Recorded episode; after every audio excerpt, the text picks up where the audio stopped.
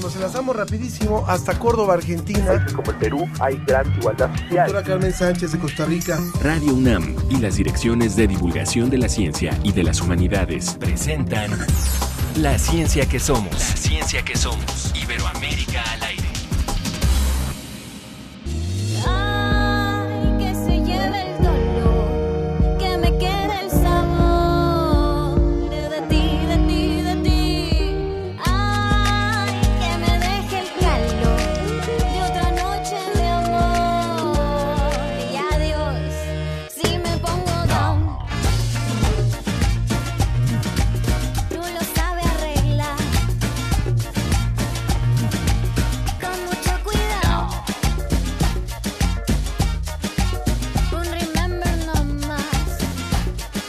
Bueno, con esta música arrancamos hoy esta nueva emisión de La Ciencia que Somos, Iberoamérica al Aire.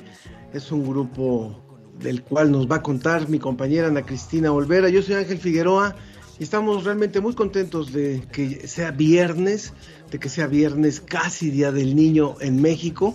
Habrá que ver en otros países, pero acá en México mañana los niños estarán de fiesta. Así es, Ángel, así que estamos festejando mucho este Día del Niño y siempre festejamos la ciencia y las humanidades en este programa con mucha música iberoamericana. Hoy estamos escuchando a Los Corrientes, que son un grupo originario de Ecuador. Bueno, y si nos escuchan, si nos sintonizan por primera vez, por primera vez, eh, quédese a escuchar esta emisión donde hablaremos de ciencia y de humanidades. Son, eh, hablaremos de los últimos avances, las noticias, las investigaciones que se hacen a nivel nacional y también a nivel internacional. Así es, y también saludamos con muchísimo gusto y con un especial cariño a toda la comunidad científica y académica, porque ellos comparten con nosotros todo su trabajo cada emisión. Y bueno, tenemos un par de anuncios, ¿no, Ángel, para el día de hoy? Sí, lo, pr- lo primero es que quiero disculparme de que no me quedaría hasta el final del programa porque justo saldremos corriendo para eh, un espacio que en México le llaman pilares en la Ciudad de México, que son estos puntos de innovación, de intercambio de saberes que ha desarrollado el gobierno de la Ciudad de México, en donde hoy arrancamos la caravana de las humanidades y las ciencias. Será un recorrido de 27 activaciones donde semana a semana visitaremos distintos espacios por la Ciudad de México, eh, puntos muy alejados, algunos de ellos, para llevar el conocimiento de los investigadores sociales, de los investigadores de ciencia, de las humanidades también, música, teatro, en fin, charlas, talleres. Va a ser muy interesante. Y hoy arrancamos esto. Vamos a poner en nuestras redes sociales el enlace también por si quieren seguir en vivo esta caravana de las humanidades y las ciencias. Estamos muy contentos porque en esta colaboración vamos de la mano junto con divulgación de la ciencia. Vamos de la mano junto con la Secretaría de Educación, Ciencia, Tecnología e Innovación de la Ciudad de México, la SECTEI, y con muchísimos centros, institutos, programas de la UNAM que, va, que van a, a tener este intercambio con distintos sectores de la población. Así es, Ángela, ahí vamos a estar también con mucha ciencia cada semana en los diferentes puntos pilares de la Ciudad de México. Pero además, en el Museo Universum de la UNAM va, van a haber actividades especiales, ya lo mencionabas tú, Ángel, que mañana es el Día del Niño aquí en México y desde hoy 29 de abril hasta el 1 de mayo van a haber talleres, eh, demostraciones, juegos, recorridos temáticos, etcétera, etcétera. Muchísimas actividades, tanto virtuales como presenciales. Quienes estén aquí en la Ciudad de México pueden asistir al Museo Universum y tener un montón de actividades también en las redes sociales. Les vamos a dejar. Y bueno, en especial hoy va a haber un taller de radio a las 6 de la tarde hora de México que va a ser impartido por el equipo de la ciencia que somos. Así que no se lo pueden perder de manera virtual. Bueno, pues estamos listos, estamos listos para eh, iniciar. Por supuesto, los invitamos a que se comuniquen a través de nuestras redes sociales, en Facebook La Ciencia que Somos, en Twitter arroba Ciencia que Somos como siempre. Y por supuesto también en el WhatsApp 55 5406 57 62 55 5406 57 62 y en el teléfono. Así es, en el teléfono nos pueden marcar al 55 56 22 73 27. 55 56 22 73 27. Vámonos ya hasta Salamanca. Está listo José Pichel.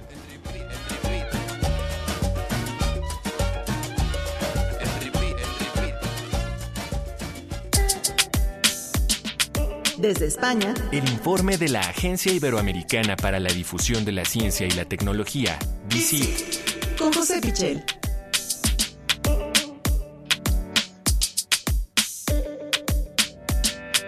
José, siempre es un placer saludarte hasta Salamanca. Te mandamos un fuerte abrazo en esta tarde de viernes y para que nos cuentes de toda la ciencia que se mueve en DICIT. Bienvenido. Hola Ana, ¿qué tal? Buenas tardes desde España. Buenos días eh, para vosotros y para todos los oyentes. Cuéntanos de las noticias. Tenemos eh, una noticia muy interesante sobre memoria genética, cómo transmiten esta información las eh, diferentes especies biológicas, una en particular, cómo se va transmitiendo a través de los genes. Pues es una noticia muy, muy curiosa y muy interesante sobre eh, cómo se transmite información entre las plantas. Eh, se transmite una especie de memoria. Eh, resulta que es una investigación que hemos conocido en estos días, publicada por el CONICET de Argentina, y nos habla de que de alguna manera las plantas son capaces de transmitir una cierta memoria, una cierta información, ciertos datos de una generación a otra. Y que esto puede ser clave para su adaptación al cambio climático. Es decir, si hay eh, de- determinadas plantas que pueden informar, entre comillas, de las condiciones ambientales que están viviendo a sus eh, descendientes, eh, quizá esos descendientes puedan estar mejor adaptadas. No va a haber un cambio tan brusco como si no existiera esa información. Eh, es un estudio, como digo, eh, que ha desarrollado el CONICET de Argentina y que explica eh, cuáles serían los mecanismos moleculares de esa transferencia de información entre diferentes generaciones de plantas. En concreto, se explicaría por la De repente el internet. Ahora sí. los animales. Es decir, cuando hablamos de epigenética, eh, no se trataría de mutaciones genéticas, los genes en sí mismo, en este caso de las plantas, no cambian, sino que serían una especie de agregados de moléculas que modifican la expresión del genoma. Es decir, al final cambian las proteínas de las plantas hijas en este caso. Eh, la investigación se ha hecho con un modelo habitual entre los científicos que estudian eh, las plantas, que es Arabidopsis thaliana. Se considera que, esta planta es muy representativa y muy buen modelo eh, para todas las demás plantas, así que es posible que esto ocurra en todos los organismos vegetales, aunque sería algo que habría que comprobar. En este modelo de Arabidopsis han explicado ese mecanismo que traduce la información ambiental para las siguientes generaciones. Y esto, eh, según los científicos, sería muy útil eh, si le queremos buscar una aplicación práctica. Estamos hablando, por supuesto, de ciencia básica, eh, de, algo también, desde luego, muy curioso y una gran aportación al conocimiento, pero si le queremos buscar una aplicación, sería muy útil, por ejemplo, para la selección de variedades que podemos hacer pensando en los cambios que vienen eh, con el cambio climático, los retos a los que se tiene que enfrentar, por ejemplo, la agricultura en busca de variedades más resistentes a las nuevas condiciones que estamos creando en el planeta, más resistentes a un planeta más cálido eh, o con otros factores como una mayor sequía o mayores amenazas ambientales. Así que, desde luego, es una investigación interesantísima y que también tiene mucho potencial de cara al futuro. No nos salimos de, esta área del conocimiento para hablar de otra nota que también nos pareció muy, muy, muy interesante y que tú seleccionaste hoy para nosotros, que tiene que ver incluso con algo que a veces se nos olvida en las ciudades y es esta vinculación entre las áreas verdes y el desarrollo infantil. Cuéntanos, por favor, José.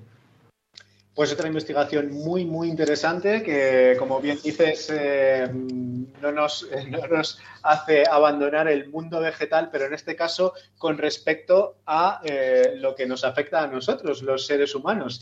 y es que es una investigación del Instituto de Salud Global de Barcelona, en una colaboración internacional que ahora comentaremos, y nos dice que los espacios verdes con árboles son más favorables para el desarrollo infantil. Remarco lo de con árboles porque eh, eh, la comparación que establecen es eh, frente a espacios en los que domina el pavimento, pero también espacios naturales en los que solo habría hierba, césped.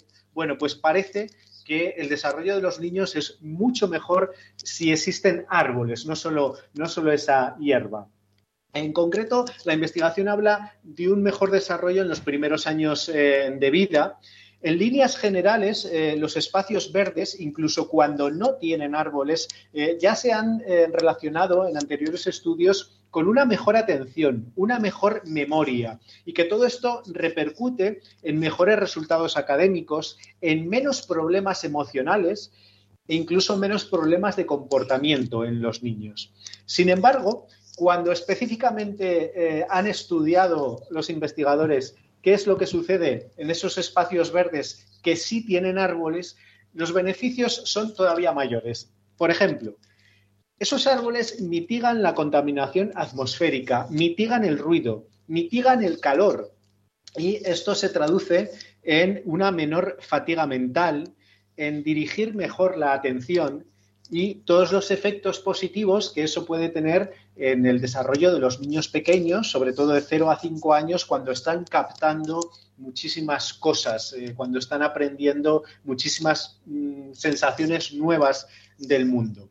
Eh, hay que hacer una salvedad y es que eh, los espacios que solo tuvieran césped, amplios espacios solo de hierba, sí que tendrían un aspecto positivo con respecto eh, al resto, con respecto a los eh, espacios pavimentados o a los espacios que tienen árboles incluso. Y es que favorecen las actividades en grupo y eh, cierto desarrollo social. ¿no? Esto también es muy lógico si, lo pensamos. Un espacio diáfano de, de césped pues daría lugar quizá a mayores juegos o a esa mayor sociabilidad. todo esto se, ha estudiado eh, sobre población canadiense, aunque es un estudio español, como, como decimos, eh, se ha utilizado una cohorte de 27.500 niños, niñas de Canadá que eh, siguieron su evolución de entre los 0 a los 5 años. A los 5 años se realizó una evaluación de cuáles eran eh, sus condiciones de, desarrollo en todos los ámbitos y eh, eso se relacionó con la zona en la que vivían, con eh, si la zona en la que vivían, en la que se habían desarrollado, tenía más espacios verdes, menos, y si esos espacios verdes contaban con árboles. Entonces, mm, desagregando todos esos datos, se ha podido extraer estas conclusiones que desde luego, dicen los investigadores, son conclusiones que nos pueden hacer reflexionar sobre una mejor planificación de los entornos urbanos. Vaya, vaya información. Una noticia que nos pega durísimo aquí a las personas que vivimos en la Ciudad de México y que tenemos tan pocos espacios con árboles, con estas características, ¿no, Ángel? Exactamente. Bueno, José, muchísimas gracias por la colaboración de hoy. Recuerda, como siempre, por favor, la dirección del portal de DICIT para que el público pueda visitarlo. Pues estas noticias eh, las pueden encontrar todos los oyentes en la Agencia Iberoamericana para la Difusión de la Ciencia y la Tecnología, la agencia DICIT, que está en www.dicit.com. Gracias, José. Un abrazo hasta allá, hasta Salamanca. Gracias por esta colaboración. Un abrazo y buen fin de semana. Buen fin de semana, José. Ahí estaremos leyendo más noticias de ciencia y le comentamos otro par por aquí. Y es que descubrieron una estrella casi tan antigua como el mismo Big Bang, el origen del universo. Una galaxia muy lejana, en una galaxia muy lejana, astrónomos que trabajan con el telescopio espacial Hubble de la NASA descubrieron lo que podría ser la estrella más lejana que se haya observado. En un artículo publicado en la edición del 30 de marzo de la revista Nature, los autores afirman que podría ser la estrella individual más distante que se haya observado hasta ahora. La bautizaron como Earendel, término del inglés antiguo que se traduce como estrella del amanecer. Se formó solo 900 millones de años después del Big Bang según sus descubridores, Earendel sería unas 50 veces más masiva que nuestro Sol.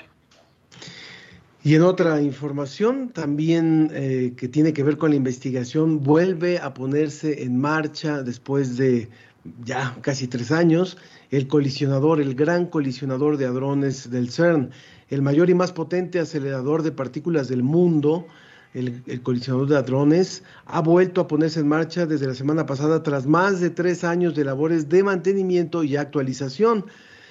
Dos haces de protones circularon en direcciones opuestas por el anillo de 27 kilómetros del gran colisionador en el Laboratorio Europeo de Física de Partículas, el CERN, con una energía de inyección de 450 mil millones de electrovoltios. Todavía faltan un par de meses para que realmente se produzcan colisiones de alta intensidad, de alta energía. Esto lo dijo Rodri Jones, el jefe del departamento de haces del CERN pero estos primeros haces representan el exitoso reinicio del acelerador. Hay que recordar también que ya estaba logrando investigaciones interesantes el CERN en sus primeros años, después con la pandemia, pues se dio, desde antes de la pandemia se dio esa tarea de mantenimiento y vamos a ver lo que nos arroja ahora que ya está puesto nuevamente, nuevamente en marcha. En julio comenzará a recoger datos a una energía récord, sometiendo al modelo estándar de la física a las pruebas más estrictas realizadas hasta la fecha. Dará mucho más de qué hablar el CERN. Bueno, pues estamos listos para ir ya eh, con las científicas mexicanas y también su colaboración. Conoce a las mujeres que hacen ciencia. Científicas mexicanas en primera persona. En primera persona.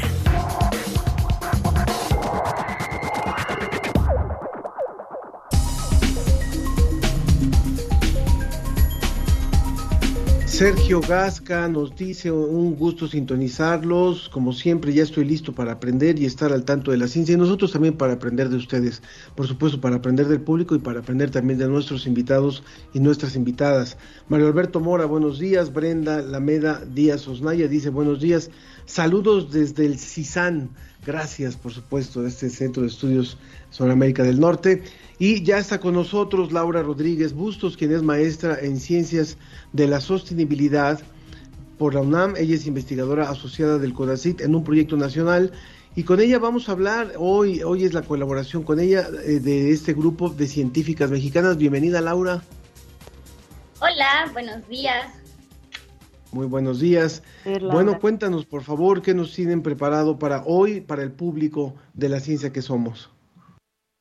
Hola, buenos días a todo el público de la ciencia que somos. Pues el día de hoy les tenemos preparados alguna, les queremos compartir información acerca del trabajo que pues he venido haciendo en este proyecto nacional estratégico asociado a CONACIT, pues donde no nada más eh, colaboro yo solita haciendo ciencia de datos es algo muy complejo. En realidad es un gran esfuerzo por parte de diferentes entidades académicas, donde está la UNAM, está el Centro Geo, el SENAPRESE y, la Secretaría de Salud. Entonces, eh, pues hoy vamos a hablar de algo que a mí lo que más, eh, cuando me preguntan qué es lo que más me gusta hacer, yo siempre que lo que más me gusta hacer es comer. Entonces, he transformado un poquito este gusto por la comida. Chócalas, chócalas. Ese gusto. Lo que más me gusta es comer. Entonces, esta motivación de que lo que más me gusta es la comida, la alimentación, pues ahora se ha transformado en parte de mi trabajo. A mí me gusta trabajar con temas de seguridad alimentaria y eso quiere decir que me gusta la comida que está orientada a tener un propósito tanto cultural como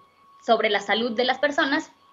Y este proyecto que hoy les voy a platicar un poquito acerca de qué hemos venido haciendo, pues está motivado principalmente por eso, por la seguridad y la salud alimentaria. En realidad, eh, este proyecto nació de una inquietud muy importante a nivel nacional y es, eh, pues, una de las pandemias que vivimos actualmente en este país es el de sobrepeso, obesidad y enfermedades crónicas no transmisibles asociadas a una mala alimentación. Entonces, motivados un poquito a través de esta inquietud de atender este problema de salud a nivel nacional, pues entonces surgió la idea de estudiar el sistema agroalimentario, es decir, en su complejidad, desde todo lo que se produce en el campo hasta la cadena de suministro de cómo llega a la ciudad y cómo se oferta a la población, es lo que hemos venido trabajando. Entonces, bueno, no sé si tengan como algo que, que compartir o, si, o yo sigo hablando, ¿eh? Porque si no... No, pues solamente quisiera hacerte así como una pregunta un poco más puntual, porque es interesantísimo que esta información geoespacial, que primero entendemos eh, la información, ¿qué es la información geoespacial? Pues es esta información que obtenemos desde el espacio con instrumentos diferentes que están en los satélites y que nos entregan de nuestro territorio, ¿no? Este, por eso es como esta, esta combinación entre lo geográfico y lo espacial. Y ustedes lo están aplicando a información agroalimentaria, es decir, pues lo que se cultiva en los diferentes estados de la República. Platícanos un poco más específico, ¿cómo se traslada? ¿Cómo podemos desde el espacio resolver un problema de alimentación? Es interesantísimo esto. Desde el espacio nosotros podemos resolver muchísimas cosas. Eh, en realidad las herramientas que utilizamos eh, son de percepción remota, es decir, a partir de una localización específica, de una coordenada, nosotros podemos decir en dónde están ocurriendo este tipo de procesos que tienen que ver con algo tan básico como lo que yo como en mi casa.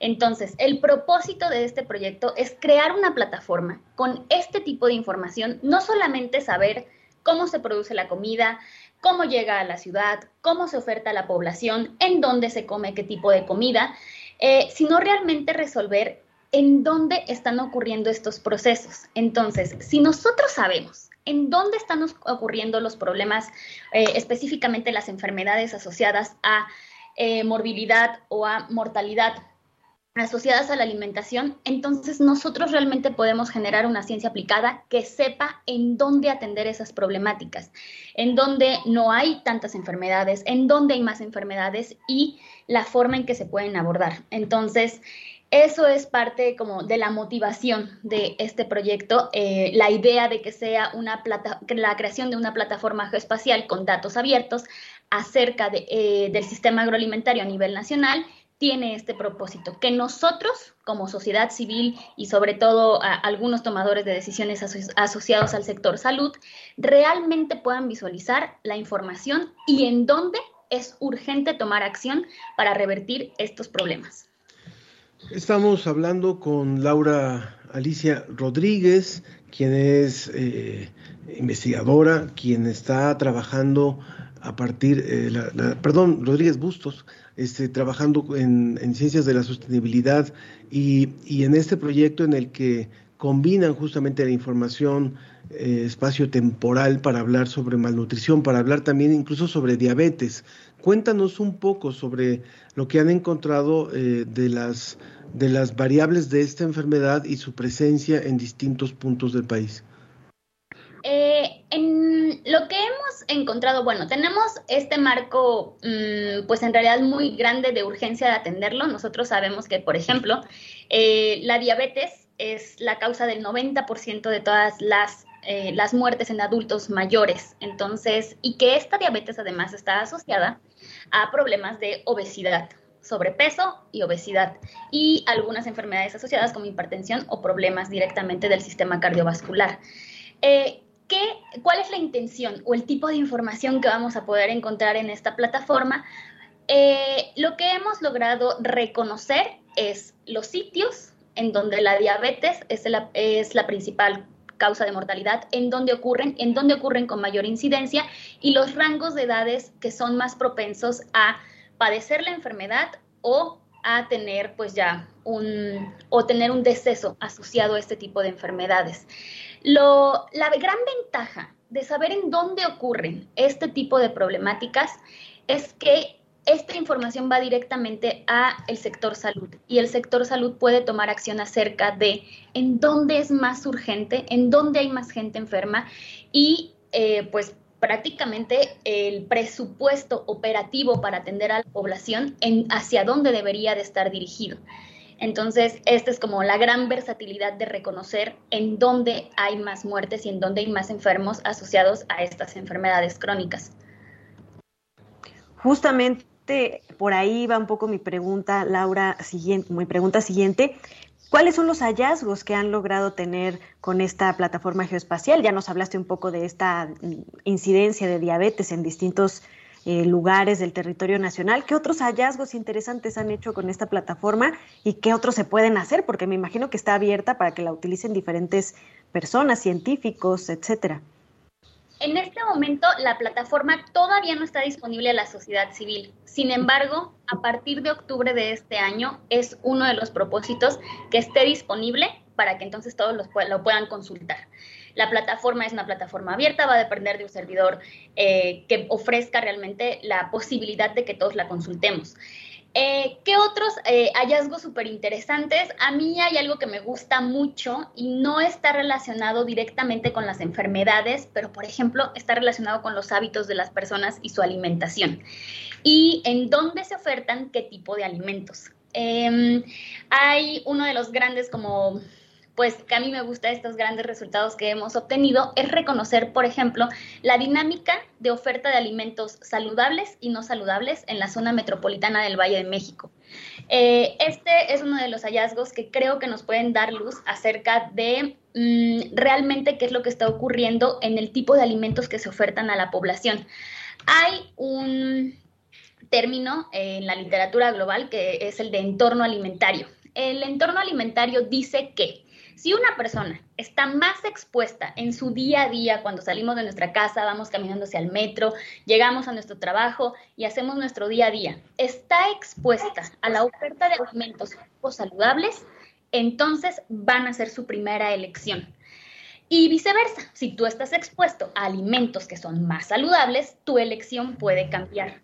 Algo de lo que hemos encontrado que es muy importante es que hay tipos de comercios que nosotros sabemos que ofrecen alimentos saludables y otros que ofrecen alimentos menos saludables. Por ejemplo, hay tiendas de conveniencia que las reconocemos como estas grandes franquicias donde si tú entras encuentras muchos productos azucarados, frituras y bebidas azucaradas que están ahora casi en cada esquina de la Ciudad de México y otro tipo de tiendas que tienen una dinámica más apegada a lo que nosotros conocíamos como una tienda de abarrotes, donde incluso puedes encontrar frutas y verduras. Entonces, eh, uno de los grandes eh, resultados que tenemos es que si nosotros consideráramos una unidad de 10.000 habitantes, en 10 años, en la zona metropolitana del Valle de México, las tiendas de conveniencia han crecido hasta 10 veces. Eso quiere decir que una tienda de conveniencia que ofrece productos poco saludables para la población, llenos de azúcar y carbohidratos, hay 10 por cada 10.000 habitantes. Eso y ha desplazado completamente a las tiendas de abarrotes y a las fruterías y a las verdulerías. Ahora, hay más verdulerías todavía. Sin embargo, en 10 años ha decrecido a la mitad el número de comercios que ofrecen comida saludable. Esto es de los grandes hallazgos que hemos tenido y que es revelador en términos de saber a lo que está expuesta la población tan solo al salir de su casa y tener esa posibilidad de comprar un alimento.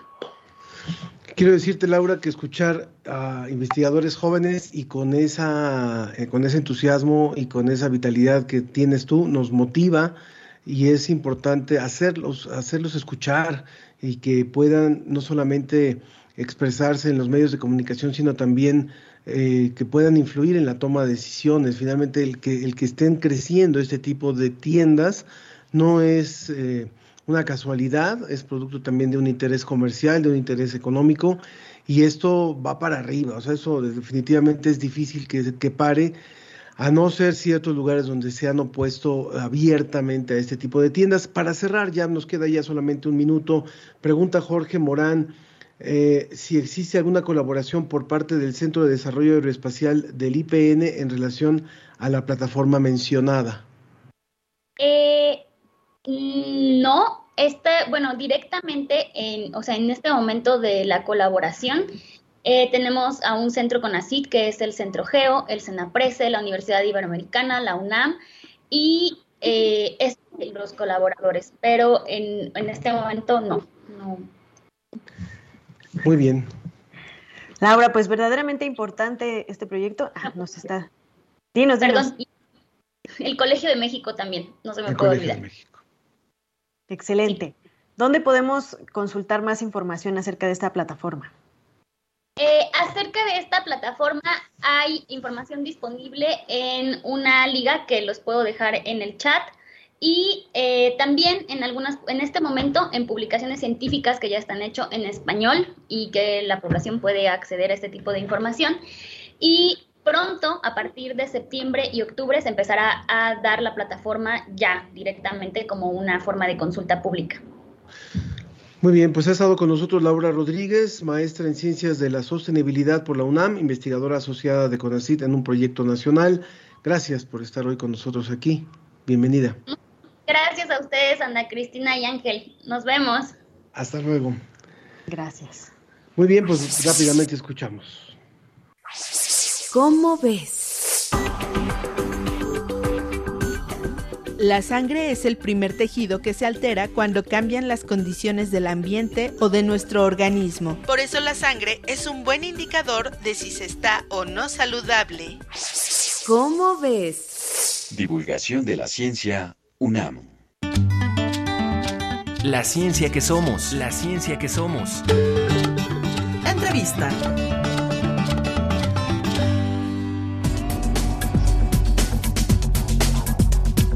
Ya estamos listos para iniciar nuestra siguiente entrevista aquí en La Ciencia que somos una muy importante que implica una de las relaciones más complejas que existen en nuestro continente, que es la de México y Estados Unidos.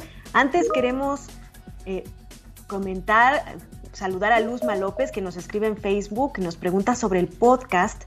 El podcast de la ciencia que somos se puede descargar a través de la página de Radio UNAM y también te recordamos que puedes consultar los videos de, los programas si nos quieres ver también en video a través del Facebook La Ciencia que Somos. Y bueno, también el Zarco nos hace una pregunta, dice, si en esa estrella lejísima que descubrió el telescopio Hubble hay vida inteligente, hay un planeta con vida inteligente, ¿seremos para ellos los contemporáneos del Big Bang? Bueno, esta pregunta me voló la cabeza, hay que preguntarle a un astrónomo a ver si ellos nos ven con la misma distancia o cómo se mediría, se esto. Pero bueno, vamos a otros temas muy, muy importantes. Como les decía, está con nosotros Alberto Fonserrada. Él es licenciado en Relaciones Internacionales con maestría en Políticas Públicas por la Universidad de Londres y está encargado de difusión cultural y vinculación interinstitucional de la UNAM Chicago. Y vamos a hablar sobre esta relación tan rica, tan llena de matices, tan multifacética, tan compleja que es la relación entre México y Estados Unidos. Hay unos que hasta dicen México tan lejos de Dios y tan cerca de Estados Unidos, que eso tiene muchas ventajas y también algunas otras complejidades. Bienvenido, muchas gracias por estar con nosotros, Alberto. Hola, ¿qué tal? ¿Me escuchan bien? Perfectamente. Qué bueno, bueno, bueno pues este, estupendo, encantado de estar eh, con ustedes, eh, Ángel, Ana Cristina, muy contento. En el 2021 se están, se celebraron diálogos bilaterales de, pues de entendimiento entre estos dos países que se llaman Tendiendo Puentes en la relación México-Estados Unidos. Y bueno, se están celebrando también el bicentenario de las relaciones entre estos dos países. ¿Cómo ha participado la sede de la UNAM allá en Chicago y por qué es tan importante entender la complejidad de las relaciones de estos dos países? Es correcto, es correcto, Ana, y tienes toda la razón. Gracias por apuntar los antecedentes de este gran evento que les voy a platicar. Este de Tendiendo Puentes fue el año pasado y nos enfocamos en UNAM Chicago en, tratar de hacer un foro explicando el primer año de la presidencia de Biden. Y invitamos a una serie de académicos, eh, lo hicimos con la Facultad de Ciencias Políticas y Sociales e invitamos a, la, a nuestra sede de la UNAM en Los Ángeles en donde se acababa de incorporar eh, la doctora Silvia Núñez. Entonces fue un muy bonito foro que contó con mucha gente, pero bueno, este que mencionas también, el que estamos por iniciar el 11 de mayo, este, bueno, pues es un, es un mag, magnífico evento porque hasta donde yo conozco no hay un esfuerzo de esta dimensión en donde estamos involucrando a una cantidad muy importante de institutos, eh, cuatro institutos de la Coordinación de Humanidades, por ejemplo. Estamos invitando al CEPE, al Centro de Enseñanza eh, para, para, para, extranjeros. extranjeros. Exactamente. Y estamos también invitando, por ejemplo, a, al PUIC, que es el, el, Programa Universitario de Estudios de la Diversidad Cultural y la Interculturalidad. Eh, estamos invitando a Sudimer y a todas nuestras sedes en Norteamérica. Como ustedes saben, bueno, pues la UNAM tiene una presencia internacional importante.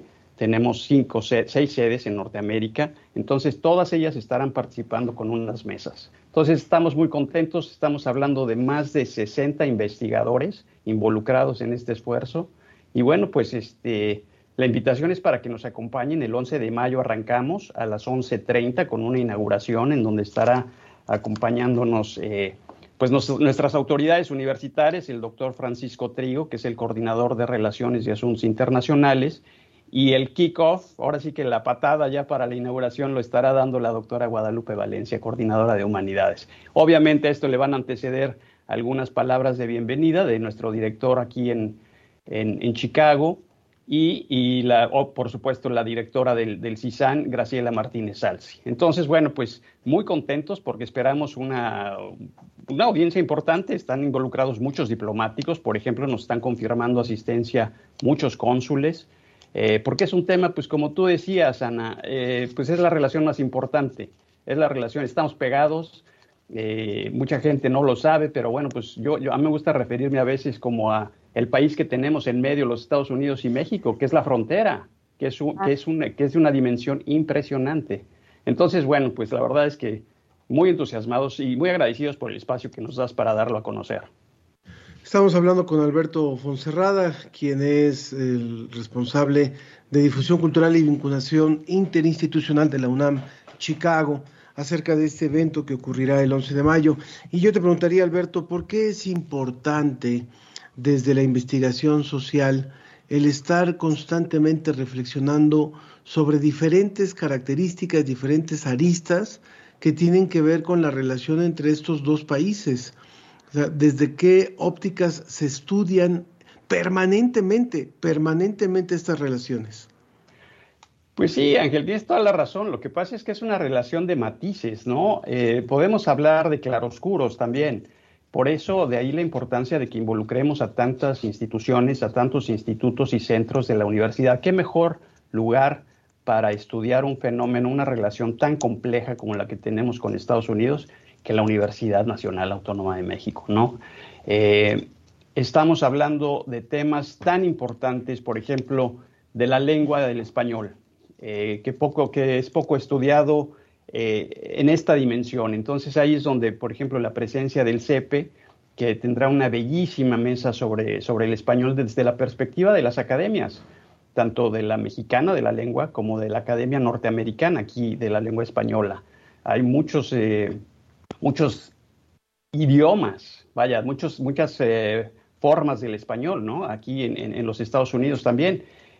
Otro tema, por ejemplo, el de, la, diversidad cultural, poco estudiado, en donde, bueno, pues estar hablando de los, de los indígenas mexicanos en los Estados Unidos, que también es un tema que mucha gente no, no, no le gusta abordar o lo tiene demasiado escondido.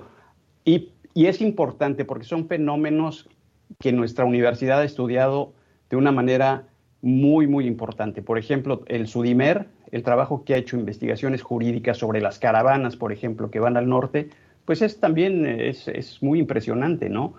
Entonces, eh, vaya, es un, es un mosaico, no, no, hay un solo color, vamos, vamos, a, vamos a, pintar la relación como es, con claroscuros. Eh, la, la, primera mesa que tendremos es de muy buen nivel, tendremos a la ex embajadora, o bueno, embajadora emérita Marta Bárcena, eh, y, al, ex embajador uh, Anthony Wayne, dos diplomáticos de carrera, pues que, va, ahora sí que para abrir boca de, estos, de estas 20 mesas que estaremos organizando, que se llevarán a cabo los miércoles a las 12, para que la gente se lo vaya grabando. Ya estaremos compartiendo también el programa anual para que, que para que la gente se apunte a los, a los foros que les interese participar. En este sentido, Alberto, eh, ¿qué podemos decir del futuro de las relaciones bilaterales? Obviamente, pues se van a analizar esto, este bicentenario de, de relaciones que, por supuesto, tienen muchísimos matices, pero pues tenemos un futuro interesante también por cómo se pinta la geopolítica internacional, los temas que están eh, pues surgiendo como los principales en la agenda, como el tráfico de armas, la migración, que obviamente está siempre ahí, ¿no? Y, pues la política que está llevando ahora Joe Biden, cómo se vivirán las próximas elecciones en los Estados Unidos, que ya se están perfilando también. ¿Qué podemos decir de cuál es el futuro de, de, de las relaciones bilaterales? Híjole, Ana, me pusiste una pregunta muy complicada y si yo tuviera una bola de cristal, ¿qué te puedo decir? Lo único que te puedo decir es que va a ser complicada, siempre es complicada. Yo que he estado del lado de la diplomacia, también me ha tocado convivir y, es una relación que siempre va a brindar muchas oportunidades en muchos temas, pero los retos siempre van a estar ahí. En los Estados Unidos hay muy, muy, poca comprensión de lo que pasa en México, hay muchísima ignorancia de lo que sucede en México. Y por otro lado, tú ves que hay temas que están funcionando perfectamente aceitados, que están muy bien. Entonces, eh, como tú lo mencionas, pues está el tema de las armas, en donde, bueno, por ejemplo, nuestra Cancillería pues ha hecho un trabajo importante sentando precedentes. Eh, el tema de la migración es un tema que se nos va a complicar y tú lo sabes, se, complica con los ciclos eh, electorales porque les encanta agarrar a los americanos pues el tema migratorio para, para, golpear a México, ¿no? Porque es una bandera electoral muy rentable para ellos. Y bueno, pues vamos a ver muchos temas novedosos. El tema del cambio climático es un tema sin duda muy importante. Hemos visto la presencia del representante de, del presidente Biden, John Kerry, aquí ya me parece que ya es la tercera vez que viene. Entonces son temas muy importantes y sobre todo esos que contrastan mucho con la política que también está emprendiendo nuestro, el, el, gobierno de la República de, Andrés Manuel López Obrador, pues que contrasta con algunos de los de las eh, vaya, de las metas que, uno pensaría eh, podrían, podrían dirigirse más hacia una, una integración o una, un trilateralismo también, porque Canadá es un actor muy importante. No olvidemos que esta es la región más competitiva, ¿no? Entonces también tendremos, por ejemplo, una mesa con la visión de Canadá sobre esto, ¿no? ¿Dónde podemos encontrar toda la información acerca de este evento y de lo que está haciendo la UNAM Chicago? De todas estas vinculaciones, todas estas investigaciones. ¿Dónde tenemos esto, Alberto? Sí, mira, eh, les voy a compartir las redes. Este, tenemos nuestras redes sociales en, UNAM sede Chicago, eh, en, Facebook tenemos nuestra página www.unamchicago.mx. Eh, estamos en todas las redes sociales, en, Twitter, este, aquí nos estamos poniendo al día con todas las TikTok y todas estas cosas. Pero bueno, lo vamos a compartir, eh, pero es muy fácil encontrarlo. Tú, tú tecleas en, tu search eh, UNAM Chicago y ahí te lleva a todas nuestras uh, nuestros canales. Estaremos transmitiendo en vivo todas estas mesas. Entonces, bueno, pues en los canales de YouTube del CISAN y en los canales de YouTube de UNAM Chicago. Pues enhorabuena, enhorabuena por todo esta, esta, eh, este programa tan intenso, tan interesante que han preparado y sobre todo que sea una fuente permanente de, de información para los tomadores de decisiones, Alberto. Así es. Muchas gracias. Gracias por estar con nosotros y ojalá estemos en contacto muy pronto para seguir analizando toda esta complejidad de las relaciones bilaterales y este importante evento. Por supuesto, y estamos a la orden. Me encanta el nombre de su programa y, sepan que nosotros aquí en la UNAM Chicago hacemos muchas cuestiones de ciencia, entonces nos encantaría que nos inviten a, seguir promoviendo este tipo de enlaces. Muchas gracias, Alberto Fonserrada. Por supuesto que sí. Cuenten con ello. De UNAM Chicago, bienvenido siempre y gracias, gracias. Nos vamos rápidamente con la cápsula de One Radio y después vamos a escuchar nuestra cápsula del diccionario de las emociones. Hoy nos toca la culpa, a ver, qué, a ver qué tal nos va. Pero bueno, yo aprovecho para despedirme, se queda mi compañera Ana Cristina Olvera. Me voy corriendo a la inauguración de la Caravana de las Humanidades y las Ciencias. Recuerden que en las ligas de la ciencia que somos estará también el vínculo para poder conectarse a las 12 en punto y que puedan seguir esta inauguración. Continuamos, vamos a las cápsulas. Guam al minuto. Alumnas de la UAM diseñaron un mercadito web para incentivar las ventas a distancia de los comerciantes locales ubicados en el barrio de Tlatelolco en la colonia Jardín Balbuena de la Ciudad de México. El trabajo fue presentado en la edición 23 de la Conferencia Internacional Humano Computadora y se incorporó al catálogo de la OMS, que almacena las investigaciones globales en temas relacionados a la pandemia del COVID-19.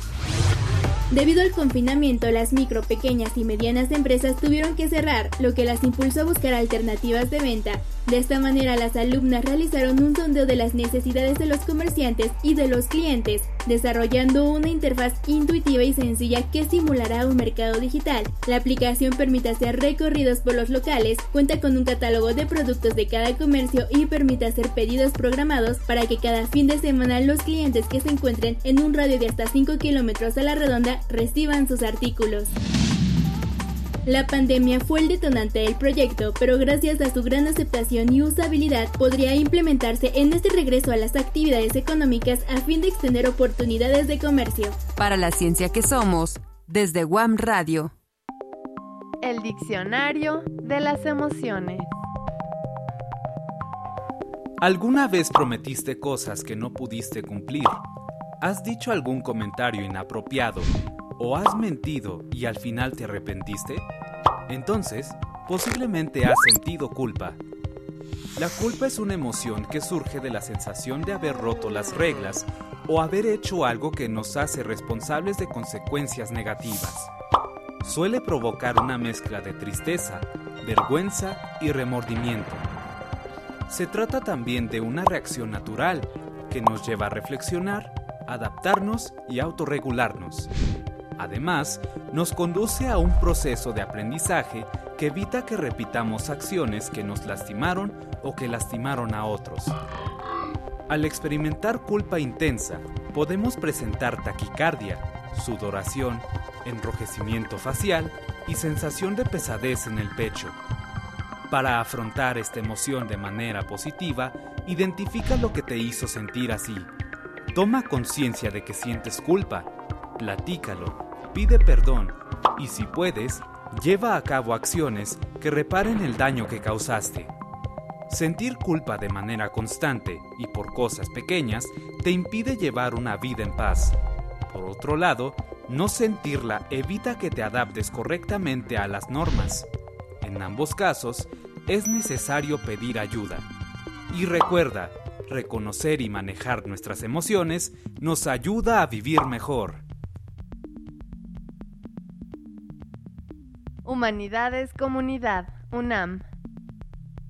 La, ciencia, que, somos. Iberoamérica al aire.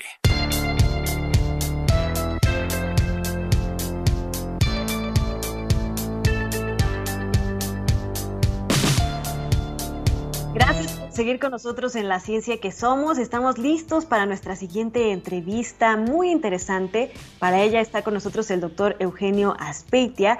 Él es doctor en ciencias por el Instituto de Ecología de la UNAM, tiene una especialidad en modelos dinámicos de procesos biológicos, es investigador del Centro de Ciencias Matemáticas de la UNAM Morelia, realizó una estancia postdoctoral y trabajó como asistente de investigación en el Instituto Nacional de Investigaciones en Informática y Automática en Montpellier, Francia, y también realizó una estancia postdoctoral en la Universidad de Zúrich, en Suiza, y dentro de unos meses va a recibir un premio un galardón conocido como el premio de Les Grandes Avances Français en Biología, pero 2022 seguramente él lo podrá pronunciar mucho mejor. Y estamos muy felices de que esté con nosotros para que nos cuente sobre este estudio tan interesante en donde podemos ver cómo se aplican las matemáticas a la biología, cómo podemos hablar este lenguaje que incluso habla la naturaleza. Doctor, muchas gracias por estar con nosotros en la ciencia que somos. Hola Ana Cristina, este, ¿me escuchan bien? Sí, lo escuchamos muy bien. Pues muchas gracias por la invitación. Platíquenos un poco de esta investigación que tiene que ver con eh, las coliflores, con estas plantas que tenemos muy cerca de nosotros, que son comunes para muchos, pero que además tienen un comportamiento muy especial que ustedes descubrieron en esta investigación. Sí, pues eh, nosotros hicimos una investigación como tú decías, pues como un poco en la interfase que yo creo que cada día es más común entre las biologías y las matemáticas, eh, pues porque ha ido siendo cada vez más como evidente que los procesos biológicos son muy complicados y que luego, si bien los trabajos en campo y los trabajos experimentales son imprescindibles, muchas veces la interpretación y la comprensión de estos procesos también requiere como de otros tipos de herramientas matemáticas y computacionales. Y fue lo que nosotros nos planteamos para tratar de entender cómo es que crecen estructuras fractales en, objetos biológicos. Es decir, los fractales son estructuras que a, veces, que a veces vemos que tienen ciertas propiedades como el que se repiten dentro de ellos mismos. Es decir, si uno observa un fractal, son ciertos tipos de estructuras que si uno toma un cacho del fractal, dentro de ese cachito del fractal está todo el fractal mismo y, eso ocurre en cualquier escala. Entonces, como que tienen ciertas propiedades matemáticas que, a la gente le interesa mucho. Pero lo interesante es que los estructuras de tipo fractal pues ocurren en nosotros los seres humanos, en las plantas, en los hongos, en todos lados, ¿cierto? Es Por ejemplo, por dar un, ejemplo así muy, muy, muy simple, los pulmones, todo el sistema respiratorio es fractal porque son como ramificaciones dentro de ramificaciones dentro de ramificaciones. Entonces, como la misma repetición del mismo patrón a muchas escalas. Y lo que nosotros, lo que hice junto con, junto con otro equipo de investigadores, eh, sobre todo la mayoría de Francia, pues fue tratar de entender cómo es que las coliflores, que son espirales dentro de espirales dentro de espirales, podían, podían o se desarrollan. Y para esto desarrollamos un modelo matemático, lo validamos experimentalmente y mostramos que pues las coliflores, va a sonar un poco tal vez trivial, pero son básicamente flores que no logran convertirse en flores. Y entonces tratan de formar una flor al lado que intenta volverse en flor, no lo logra y trata de formar una flor al lado. Entonces son flores que forman flores que no consiguen y entonces eso empieza a generar como un, un conjunto de repetición del mismo patrón que es lo que llamamos como coliflor. Y que es muy interesante analizar cómo justamente este lenguaje matemático nos puede decir cosas sobre la naturaleza, ¿no? ¿Cómo, cómo se relaciona este lenguaje? ¿Cómo han visto ustedes en, en, estos estudios, estos algoritmos que han desarrollado, de la relación que tienen las matemáticas con la naturaleza? Sí, bueno, la matemática y la naturaleza yo creo que tienen una íntima relación, ¿no? o sea, están relacionados por, por, de muchas formas, ¿no? En cierto sentido, pues gran parte de las cosas que ocurren en los sistemas biológicos pues tienen como un, un hay una forma de, de, comprenderla, digamos, matemáticamente, pero yo creo que la fortaleza que tienen en realidad esta clase de algoritmos es que nos permite entender los alcances de nuestras propias ideas, ¿no? Yo creo que esa sería una de las grandes importancias de utilizar las, las, matemáticas para la biología. Es decir, conforme se ha ido viendo lo que comentaba, que, que los procesos biológicos son procesos sumamente complicados, lo que se ve es que el puro razonamiento muchas veces se queda corto para entender. No solo procesos biológicos, de hecho yo creo que es algo también procesos sociales, ¿no? Relaciones como, como lo que estaba en la entrevista anterior, relaciones internacionales y problemas políticos, este, cuestiones de muchos tipos son, son sumamente complicados y lo que nos permiten las matemáticas es, digamos, decir, bueno, estas son la base de ideas fundamentales. Ahí parece que estamos teniendo un pequeño problema con la conexión. Vamos a ver si logramos. Doctor Eugenio, ¿nos escucha? Sí, sí, sí. ¿Me escuchan ustedes a? Sí, tuvimos un pequeño problema con la conexión, pero nos estaba explicando cómo las matemáticas nos dan esa base, decir, bueno, tenemos esta base de, de conocimientos que aunque obviamente los procesos biológicos, procesos sociales, culturales tengan una complejidad mucho más amplia, sí podemos como medir los alcances, hasta qué punto podemos empezar a entenderlos y a comprenderlos.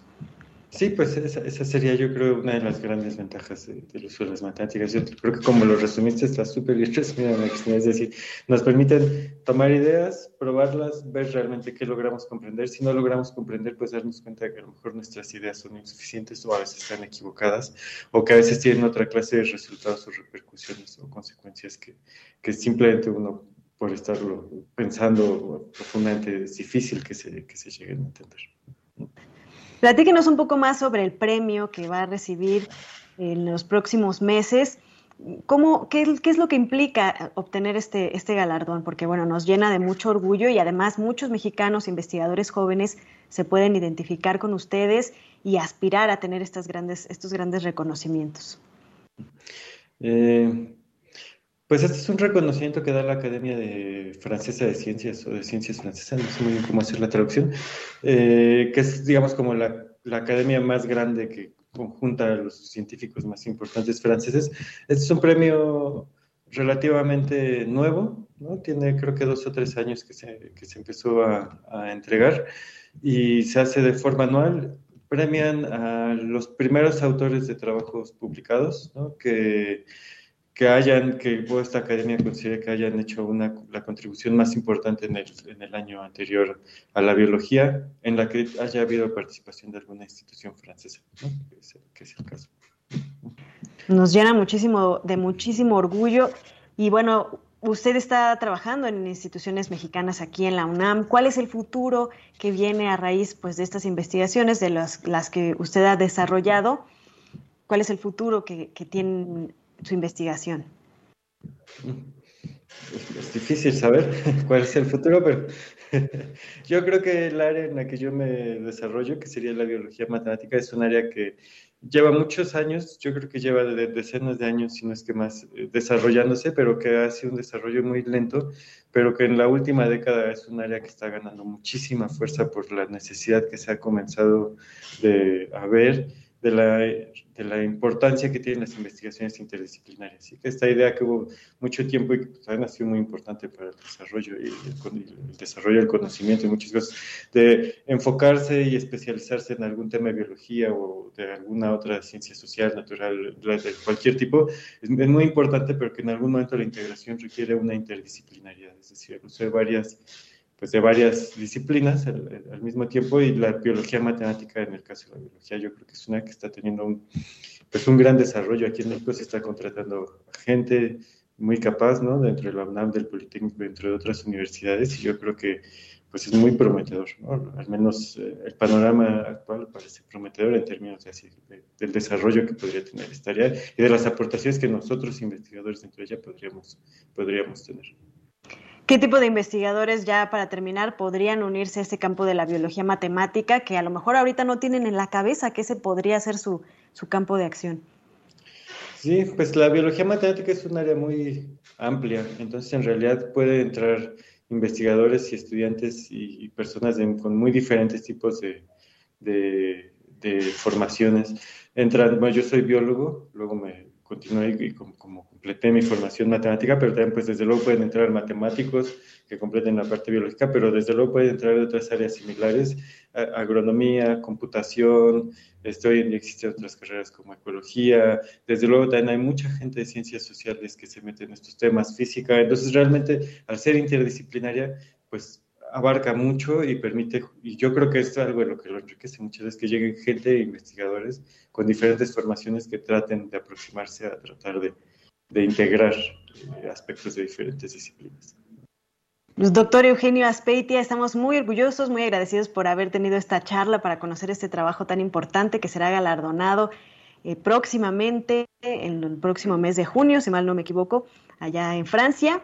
Muchas gracias por estar con nosotros en La Ciencia que Somos. No, pues muchas gracias por la invitación. Y muchas gracias a todos los que nos escucharon en esta mañana de viernes en La Ciencia que Somos y muchísimas gracias a toda la producción, la Dirección General de Divulgación de las Ciencias, de Divulgación de las Humanidades y de Radio UNAM. Nos vemos el próximo viernes.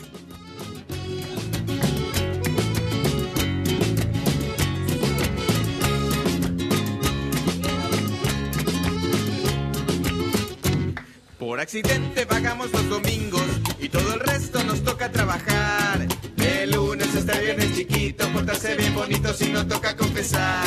Por accidente doblaste en otra esquina y conmigo te fuiste a tropezar. No tengo el pelo con brillantina, perfumina, talina, ni tampoco sé bailar. ¿Qué? ¿Qué? ¿Qué? Dicen que cuando caminas eres una bomba. Dicen que cuando caminas eres una bomba. Dicen que cuando caminas eres una bomba. Dicen que cuando caminas eres una bomba. Esto fue La Ciencia que Somos. Iberoamérica al aire. Los esperamos el próximo viernes. La Ciencia que Somos. La Ciencia que Somos. Una coproducción de Radio UNAM y las direcciones de divulgación de la ciencia y de las humanidades.